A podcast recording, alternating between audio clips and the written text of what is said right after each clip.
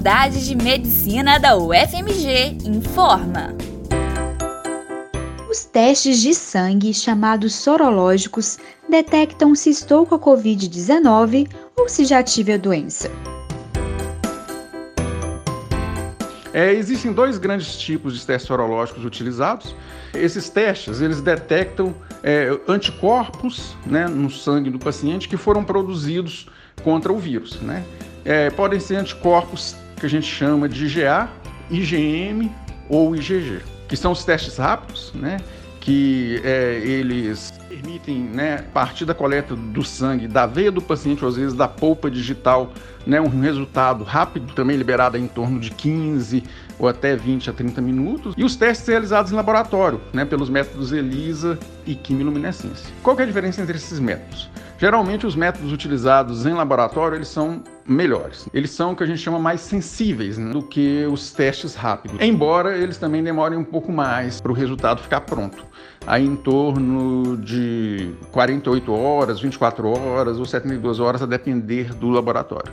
Os testes sorológicos, eles não são muito bons para fazer o diagnóstico do paciente na fase aguda. Por quê? Porque os anticorpos, né, que esses testes detectam, eles demoram geralmente aí uma semana para começar a aparecer. Então, a maioria dos pacientes com Covid-19, na primeira semana da doença, né, nos primeiros sete dias, se eles forem fazer o teste sorológico, o teste sorológico vai dar um resultado negativo. A partir da segunda semana é que esses anticorpos começam a ser detectados e eles vão ser detectados com a maior frequência, né, com a maior sensibilidade a partir da terceira semana.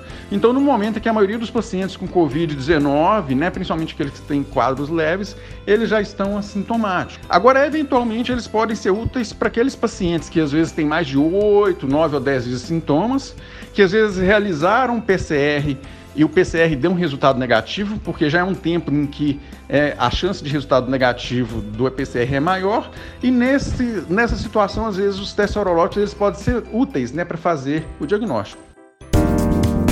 As informações são do professor do Departamento de Propedêutica da Faculdade de Medicina da UFMG, Fabiano de Almeida Brito, e foram gravadas em setembro de 2020.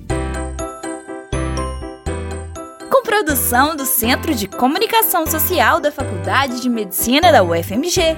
Informação a serviço da qualidade de vida.